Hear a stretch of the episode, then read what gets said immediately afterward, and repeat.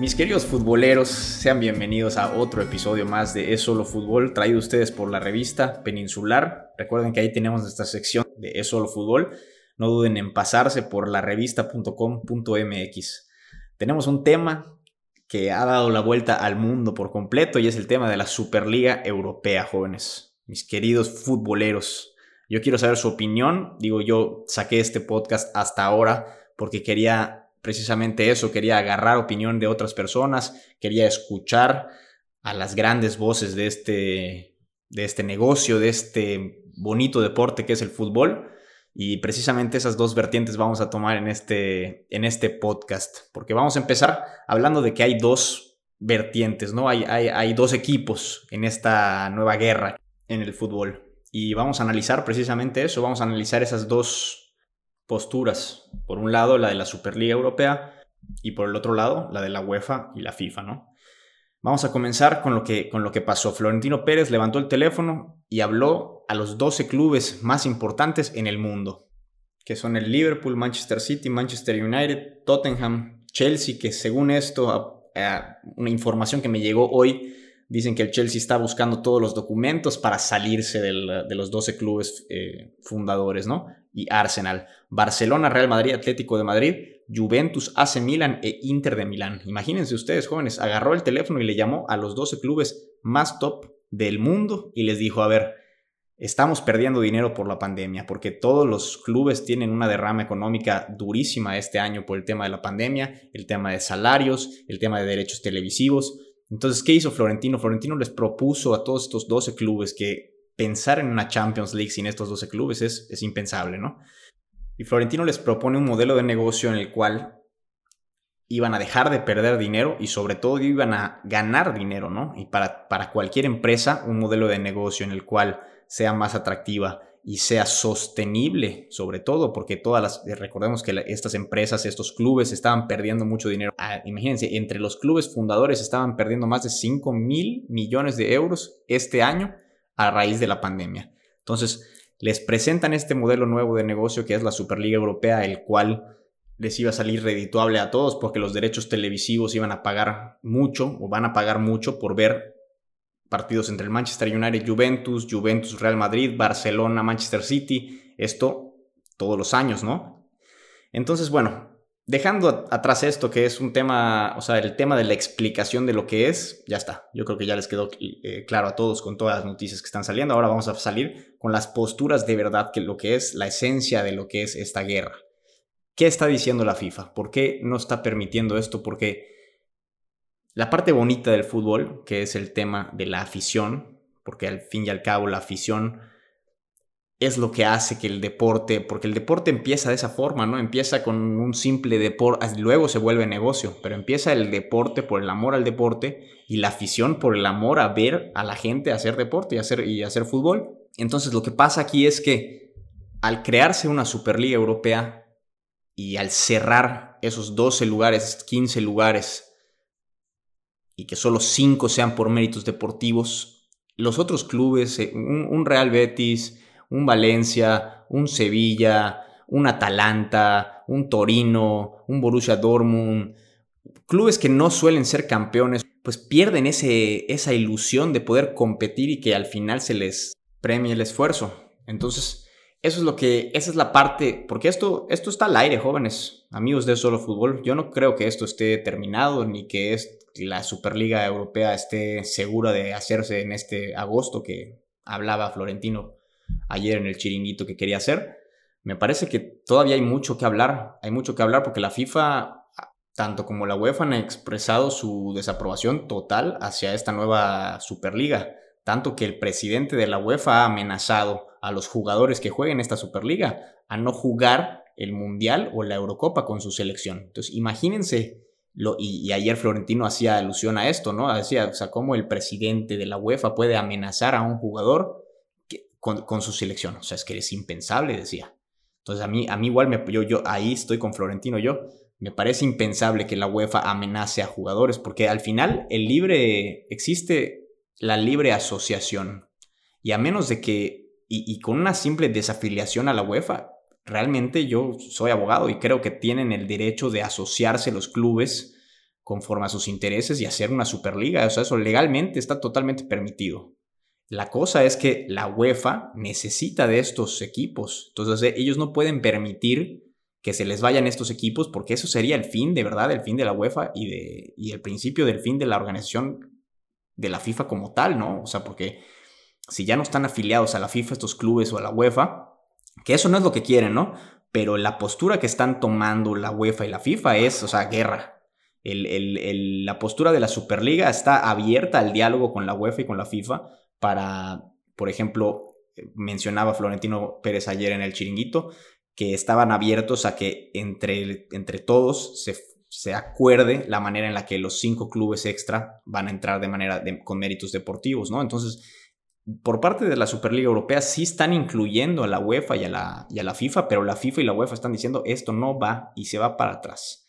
Claramente, ¿no? Porque va completamente en contra de sus intereses. Entonces, esto es una guerra de intereses al final. Y el aficionado queda, por un lado, de parte de la FIFA y de parte de la UEFA y de parte de la Superliga Europea. De verdad, jóvenes, perdón que les pinche ese globo de ilusión, pero el aficionado importa poco cuando se habla de tanto dinero y sobre todo que el aficionado hoy por hoy no, no, no, no funge más que en redes sociales, no están yendo al estadio a apoyar al equipo y, y, el, fútbol está evolucionando de esa forma. Entonces, verdaderamente estas empresas, tanto como la, la Superliga, como la UEFA y la FIFA, que han estado envueltas en, en, en muchos escándalos económicos y de corrupción, lo que menos les importa es el amor al deporte. Sinceramente, el amor al fútbol, tanto que amenazan a jugadores que solamente estarían cumpliendo un contrato laboral, sean jugadores del Barça o del Madrid que estén jugando la Superliga, amenazarlos con quitarles la posibilidad de, representar a su selección en los torneos FIFA y UEFA, pues eso no se puede hacer, porque ya te estás metiendo con el jugador cuando el jugador está cumpliendo el contrato del club donde, donde labora. Entonces, ahí está cayendo la UEFA y la FIFA, dando patadas de ahogado y amenazando como no lo debe hacer un presidente de tal magnitud, ¿no? Entonces, ese es el tema, jóvenes. El tema es, son dos posturas, la postura económica, la de Florentino que decía íbamos a quebrar, íbamos, o sea, el, fútbol estaba en peligro, de los, de los 18 a los 24 años de edad, los jóvenes ya no están viendo fútbol, ya están entreteniéndose en otras cosas, en videos, con Ibai, en el Twitch. Entonces, la idea de Florentino es esa, es recuperar la popularidad del fútbol y sostener el mercado y, lo que ha tenido el fútbol últimamente, ¿no? Que es un mercado infladísimo, todos lo sabemos, entonces claramente es muy difícil de sostener. Por eso se crea esta Superliga Europea.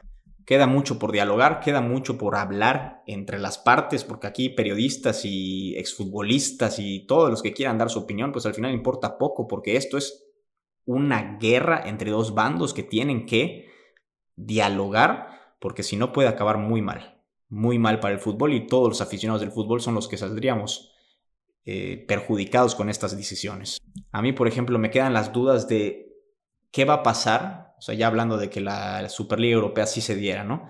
¿Qué va a pasar con los torneos domésticos, con las ligas domésticas, que por ejemplo el Sevilla y el Betis se están jugando en las últimas tres jornadas la cuarta plaza de la Liga eh, Española para pasarse a Champions. Entonces estos partidos, sin esa posibilidad de que el cuarto lugar se pase el torneo, porque ya va a haber un torneo en el cual los equipos están clasificados de a huevo, pues se pierde esa, hasta se pierde la importancia de la liga doméstica, ¿no? Porque, por ejemplo, nosotros que somos mexas, o la gran mayoría de la gente que me escucha son mexa, no vamos a ver un partido Real Betis, Real Sociedad, a menos de que se estén jugando un pase a Champions o algo así, ¿no? Entonces, al final para el espectador de verdad que pierde sentido y pierde valor la liga doméstica. Entonces, eso es lo que a mí me queda un poco, me, me, me, hace ruido, ¿no? Que, que, Florentino, y porque al Florentino es el presidente de la Superliga, ¿no? Entonces Florentino y esa gente tiene que salir y dar la cara y explicar cómo realmente, porque la, la información que sacaron simplemente fue sacamos la Superliga y a la chingada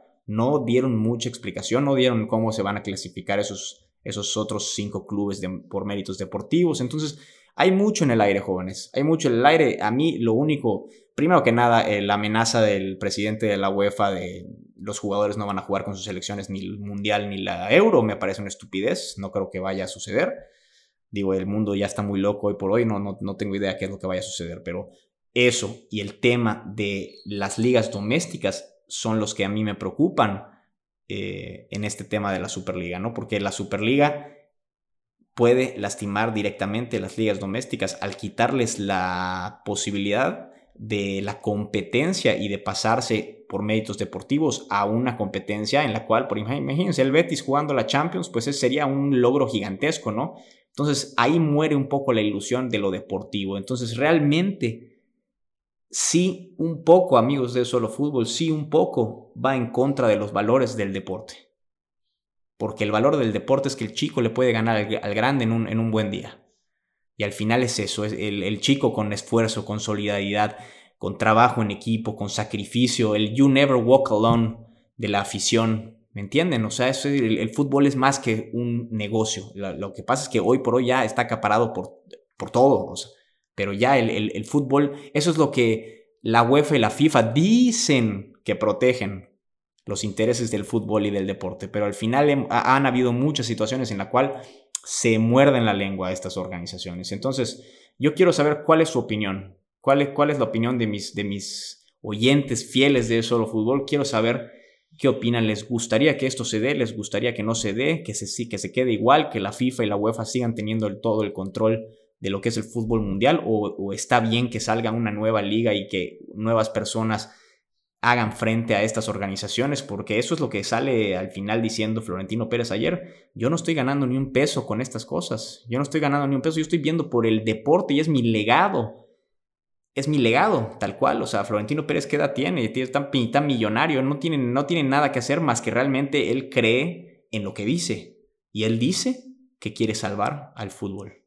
Me interesa mucho saber su opinión, amigos. Escríbanos en el Instagram de Solo Fútbol para que tengan su derecho de réplica y puedan estar aquí en este espacio, que es un espacio para todos ustedes. Muchas gracias por escucharnos y este podcast es traído a ustedes por la revista Peninsular. Nos vemos pronto.